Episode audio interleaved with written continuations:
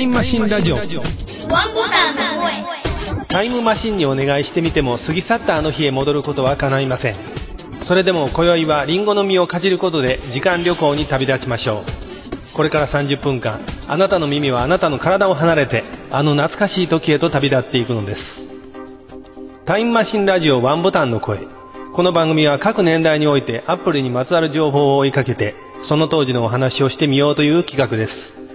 進行を務めますのは私山村とポッドキャストアップルニュースラジオワンボタンの声でもおなじみの魚井先生と松尾さんです。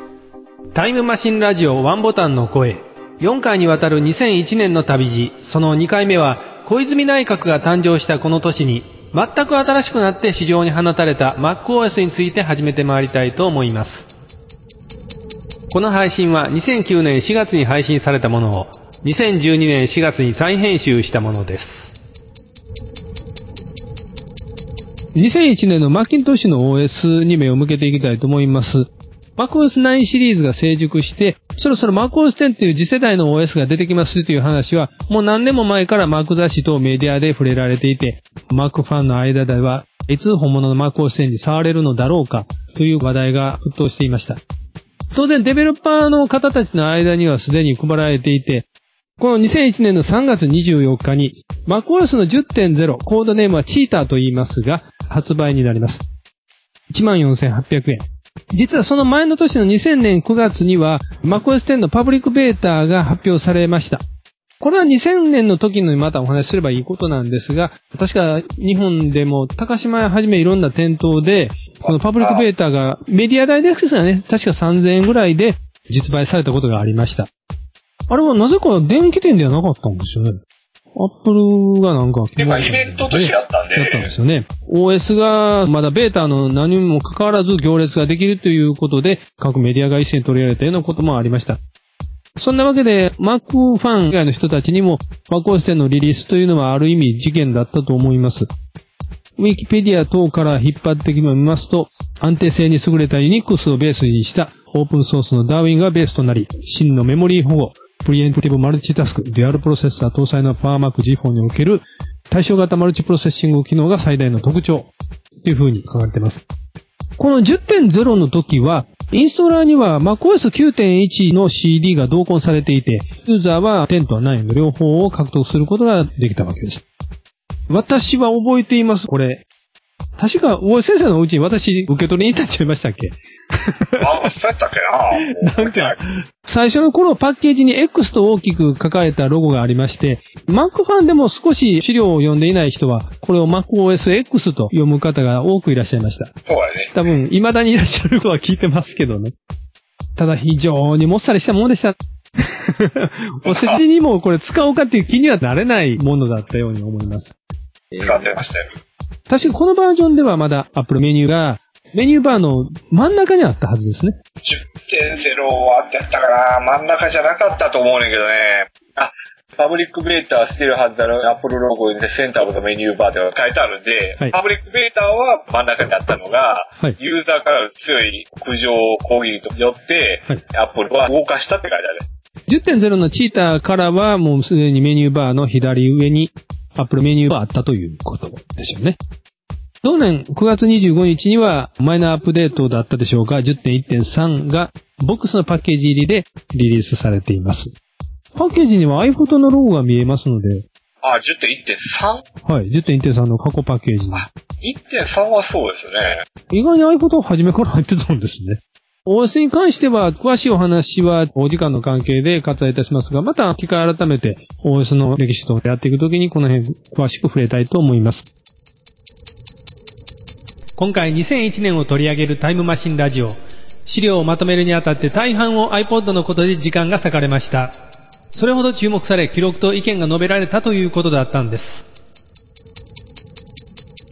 2001年、Apple 屋台骨となりましたハードウェアの iPod。2007年の4月9日に Apple が発表した数字があります。これは iPod の累計販売台数が1億台を突破したというニュースでした。今から述べる iPod 初代が発売されてから5年半で1億台を売り上げたということになります。先に iTunes のことについて少しお話しいたします。2001年1月9日、マクワードエキスポがこの年も恒例で開催されまして、その壇上でスティーブ・ジョブズが iTunes の一番最初のバージョンを発表しました。iTunes は今でもこの番組を聞きいただいている方であれば番組のポッドキャストをダウンロードするのは使っていらっしゃると思いますが、なんと1.0の時から iTunes のアピアランスは MacOS 10らしいヘアラインのアルミパネルのようなテクスチャーを装ったものになっていました。MacOS 9バージョンと10のバージョンと最初からリリースされていました。少し私は調べたんですが、確たる証拠はないのですが、このスティーブ・ジョブスは iTunes 発表の時に B52 というアメリカのミュージシャンがいますけども、このラブシャックという曲に合わせて踊っていたそうです。B52、私の、52ですね。えーはい。え ー言えてないですね。私も好きなんですけど、この曲は知らなかったですえ、ね。嘘めちゃめちゃ有名だあ、そうですか。結構前の曲ですか、ラブシャックって。よう、ああれの曲って B52 自体が相当前の曲。うん、古いですけど、私も80年代前半の頃、ごっつ好きで聴いてたんです。この曲はごめんなさい。聴いてみたんですけど、思い当たらなかったんで、たまたま知らなかったかもしれないです。ウィキペディアによりますと iTunes は音楽再生管理ソフトウェアとしてリリースされて、iPod が発売されてからは iPod の管理ソフトウェアとしての役目を担うというふうになっています。この1月の時点では iPod はまだ発表されていませんでしたので、Mac ユーザーにしては Apple がオーディオプレイヤーなんかに音楽を落とすこともできる音楽管理ソフトを発表してくれた。そういう認識でしかなかったわけです。ただ、もともとはキャサディグリーンという会社が販売していました。MP3 アプリケーションのサウンドジャム MP というものが当時ありまして、そうそう。これを Apple が買い取って iTunes というふうに名前を変え、改良して世に出したということです。え日本ではヒューリンクスがこのサウンドジャム MP を販売しておりました。私、これ、サウンドジャム MP 使ってたんですよ。いや、もちろんですよ。資料をひっくり返して見つけられなかったんですが、私の記憶では、このサウンドジャム MP にはカラオケ機能があって、自分が持ってる曲をボーカル抜きにできる機能もあったはずなんです。あったかもしれんな、みたいな。それでよく筋肉症状体とかあ、そうです。聞いてました。僕は確かノマドの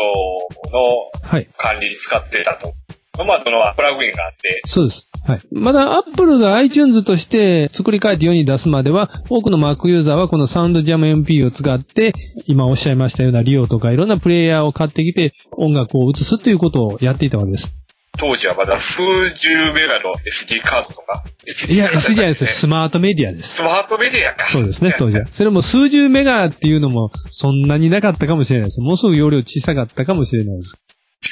16メガとかそんなんちゃいましたっけ？そんなんやったと思う。当時としてはそれでも画期的な方だったと思います。多分アルバム1本入ってから60メガないと入らないと思う。今確立されている iTunes、iPod という組み合わせは決して Apple がオリジナルでもなければ目新しいということでもなかったわけです。多くの Mac ユーザーにしてみれば音楽の好きな人がそういうことをするっていうのは当たり前のような感じで受け止められていたんだと思います。ちょっと横道にそれますが、サウンドジャム MP はバージョン2.0からモッドが聞こえるようになり、プレイヤープロとともにファンに受け入れられたっていう風になってます。ほんとね。ええ。松尾さんはよくモッドの話、私が振ってるんで、はいはいはい。モッドをこういう風に聞くってことしました？プレイヤーに入れて聞くとか。もっとプレイヤーに入れてですか、はもっと、サウンドジャム MP、パソコン上で再生するっていうことでいいですか？もっとそのまま再生できる携帯プレイヤーがあるわけではないですではなくて、はいはい MP3 に変えて聞くとかいう。僕はプレイヤープロとかの方で聞いてたので、サウンドジャム MP 使ってないんです。iTunes 以降なのああ、なで、るほど。これは知りませんでした。リンク先には2000年12月頃のサウンドジャムのサイトのウェブアーカイブも見つけておきましたので、2000年頃って企業ホームページでもこんな作りやってんなっていうのが、テーブル使いまくりの、自負バナー貼りまくりの、これ懐かしいロゴや。あったあった。ダウンロード無料版、フリーバージョンもあったんですかね、サウンドジャムの。ちなみに iTunes のバージョンのお話になりますが、iTunes が OS9 でサポートされるのは2.0.4までで、後2002年の7月17日に公開された3.0からは OS10 専用となります。そして iTunes for Windows が登場するのはかなり後でバージョン4.1が2003年10月16日に出てきます。オブスキュアというところの記事からの引用ですけども、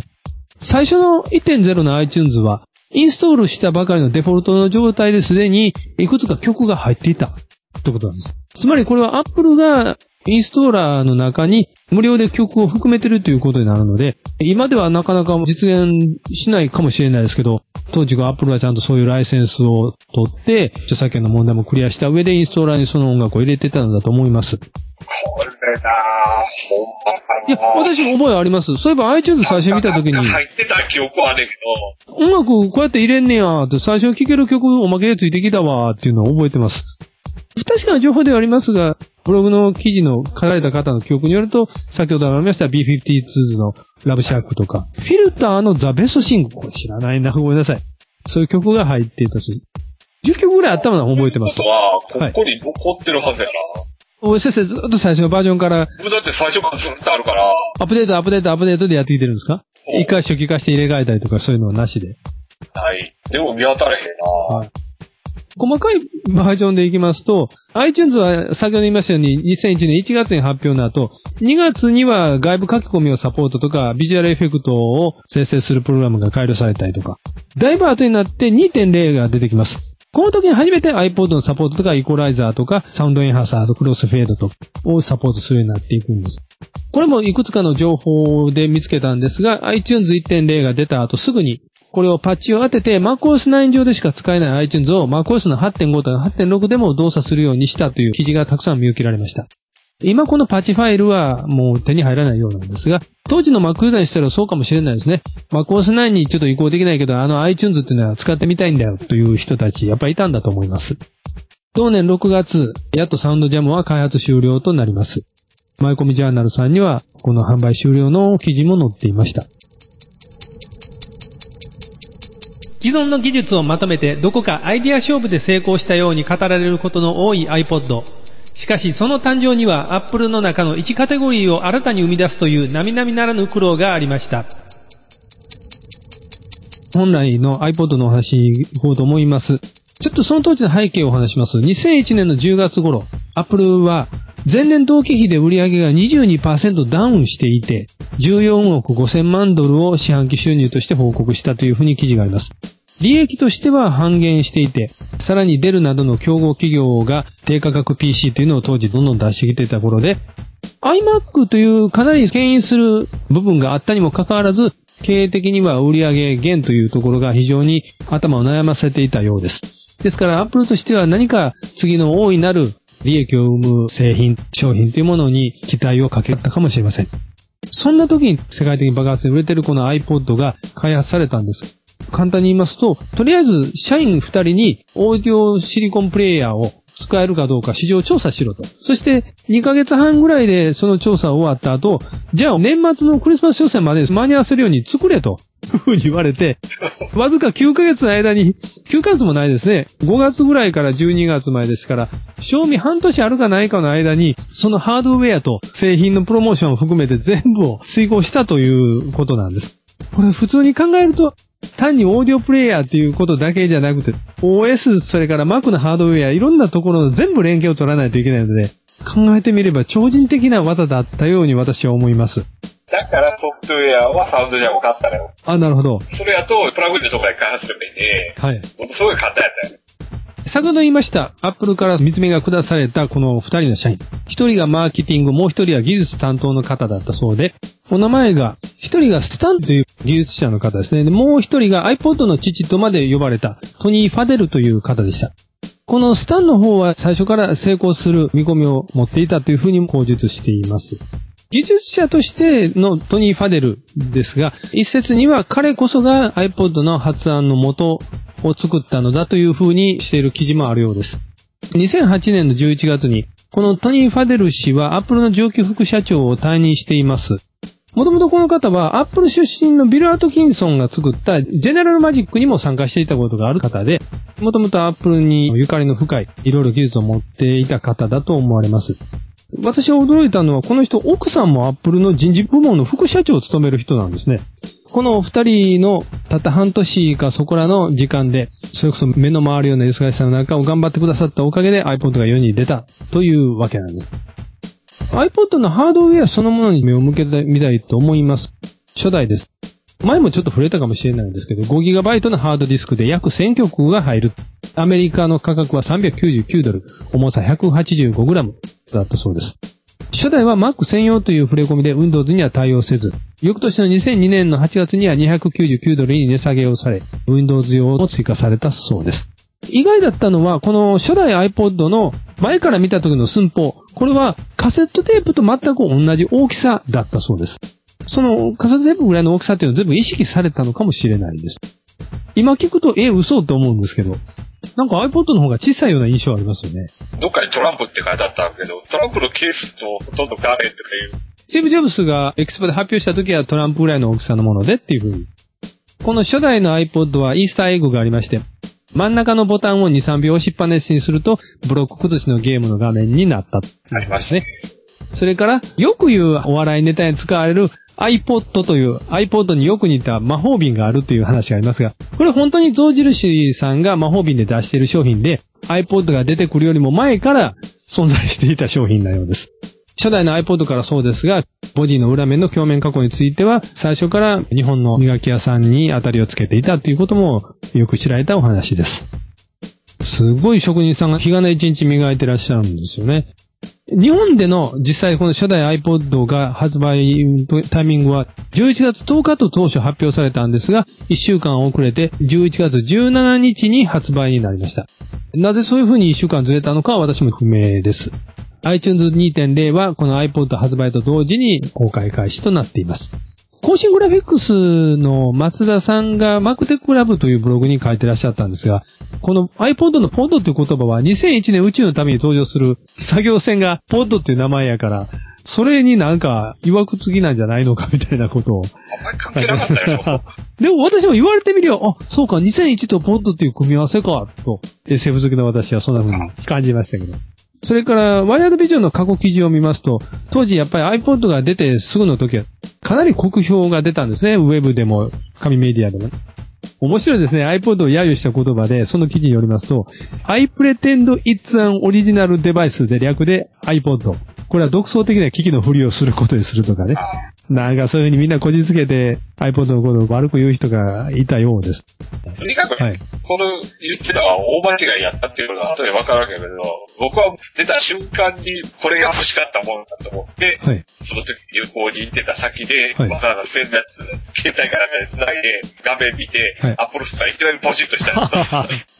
松尾さんはこの発表当時ってどんな印象でした？個人的にはすごく欲しかったですし、はい。これはいいなと思いましたけど、はい。みんなが買うのかどうかはちょっとわからなかったですね。あの、今みたいに iPod がこんなに普及するとかいうのは全然考えてませんでした。iPod が出る前の噂で Apple が音楽関係のデバイスを出すみたいだっていう噂になってて、その中にははい。音楽制作の方。のデバイスじゃないかっていう噂もあったんえで、え。僕はどっちかというとそっちを期待してたんです。そうではなかったので、ちょっとがっかりっていうのもありました。私は完全に見誤ってまして、アップル何をやってくれてるんですかっていうふうに当時思ってしまいまして。したら iPod mini が出てからですよ。本格的に普及したのは iPod mini から、音楽好きな人はそうじゃないですけども、音楽に対して距離を持ってた人を思いっきり近づけるきっかけになったんだろうな、と私はすごく思いました。自分が iPod 買ってからだったですけどね、思ったのは。それまでは、一日に音楽なこともなんとも思わない人間だったんですよ。製品を持たせることによってそのアフターマーケットを広げるということに関しては、これぐらい凄まじいものはなかったんじゃないかなっていう。面白いのは、ウォークマンとかディスクマンに専用のケースとかの文化があったかっていうと、あんまりなかったような気がします。まあ、純正のケースしか使わなかった気がします。発売当時のアメリカのことを、林信之さんがアスキ24に書いていらっしゃいます。米国時間では10月23日の朝ということになっていますが、ヒント、それは Mac ではありませんという謎の招待状が届いて、アメリカの Apple コンピューターの本社に招集された記者は約100名ということで、予算5万ドルと言われたこのイベントに招待されました。スティブ・ジョブスがその席上で明かした製品は、トランプほどの大きさで 5GB の容量を持ち、あなたが持っている音楽ライブラリーを全て持ち歩けるという触れ込みだったわけです。その場に居合わせた記者からは、それはちょっと高いよ、399ドルもする音楽プレイヤーは売れないんじゃないですかとか、そんなにたくさん音楽持ち歩かないでしょとか、Mac 用音楽プレイヤーっていうのは市場が限られるんじゃないですかとか、その場でいきなり否定的な意見が出たらしいんです。実際に会場で iPod に曲を転送するハンズオンを記者たちが体験した途端にその意見は変わり、プラグ、アンプラグ、アンドプレイです。接続、接続解除、そして再生と呼んでいる、この一連の作業が iPod では本当に簡単にいくというのを喜んで体験したそうです。そして、なぜ5万ドルほども予算がかかったかっていうと、この100人ほどの記者全員に iPod を1台ずつプレゼントしたわけです。399ドルかける100人です。それだけでもまだ5万ドルいきません。その iPod にはもともと音楽を入れておいたわけです。この音楽を CD20 枚の組み合わせなんですが、コピーしたのでは、Apple が音楽の著作権違反行為を撤廃しようという計画に反するものですから、もうその CD20 枚組も全部ドンと記者さんにプレゼントしちゃいますということだったわけです。ですから記者さんたちは出たばっかりの iPod と CD20 枚組の組み合わせを喜んで持ち帰ったということになるわけです。でもね、結構意図的にやって、iPod 持って歩くのと CD20 枚持って歩くの、どっちがええねんって言いたいわけです。なるほど。実際それを体験させたわけですね。そうそうそ実に Apple らしいといえば Apple らしいですし、記者がちゃんとそのことをメディアを通じて Mac ユーザーとか Apple ファンに伝えきれてたかどうかっていうと私はうまくその100人の力、最初は及ばなかったような気もします。う。日本では割と静かに始めたような気がするんだよ。この初代の iPod からすでに iPod にはセロハンのところに音楽を泥棒しないでください。ちゃんと Apple からのメッセージで音楽を正しく手に入れてくださいというようなメッセージが書かれていたわけなんです。番組をお聞きの方で、ね、iPod 初代持ってるよっていう人も今でもいるとは思いますけど、この初代だけメカニカルなホイールだったんですね。それだけに後年のタッチホイールなんかに比べると故障率は高かったようではあります。特徴的なことで言うと、その後に出てくる iPod のシリーズでは撤廃されますが、もろには FireWire のコネクトがこのモデルにはありました。そうそうそう。FireWire なんや、だから Mac なんやっていう風な Mac ユーザーには古文みたいな感じで見たっていう印象があります。森先生もこの初代の iPod を買われて、イヤホンはオリジナルのものをずっと使ってらっしゃったんですか？それとも買い替えたり？しばらくはついてるやつも使ってたんですけど、僕どうしても U 字タイプで使いづらいんで、ストディのやつをつけてました。当時のことで言うと僕は第一世代すぐには買わなかったんです。前にも少し言ったかもしれません。ノマド 2C っていう、それも確かスマートメディアかなんかで、そんなにたくさん入らないんです。それがあるから、まあ、これで我慢しようっていう時期がだいぶ長かったんです。本当に iPod そのものを使ってから思ったのは、やっぱりオペレーションがすごいサクサクいくと。たくさんの音楽を入れて、それを聴けるっていうのが、使ってみて iPod はすごくいいなっていうのを初めて分かりました。先ほどお二人人が、アップルから見つめを帯びて作ったっていう話ありましたけど、シリコンプレイヤーをいろいろ調べるうちに彼らは気づいたんです。どのプレイヤーを買った人も、そんなに長いこと使わない。すぐに飽きてしまう。その理由はやっぱり先ほどからお話出てますように音楽を映すのが手間やとか、曲名がわからないとか。私もそうやったんですよ。安物のプレイヤー買った後、曲の管理なんてほとんどできへんし、曲名も分かれへんし、だんだん使えへんようになって、ものの2、3ヶ月で飽きて使わなくなったんですよ。その市場調査は本当に的を得てたんだなと今は思います。タイムマシンラジオワンボタンの声。4回にわたる2001年への旅路。次回の第3回目では、アップルを含めた2001年のパソコン、ガジェット、ゲームなどについてお話しいたします。この番組へのご意見ご感想は、姉妹番組のアップルニュースラジオワンボタンの声のブログにアクセスいただき、記事ごとに一番下に付けられている英語でコメントと書かれた文字ボタンを押して書き込みでいただけたらと思います。また、ツイッターからも、ハッシュタグ、シャープ OBT をつけてつぶやいていただければ、こちらで検索して読ませていただきます。リスナーの皆さんからの、それぞれの時代のアップルにまつわる思い出話などもお待ちしております。それでは次回の時間旅行まで、アビアント。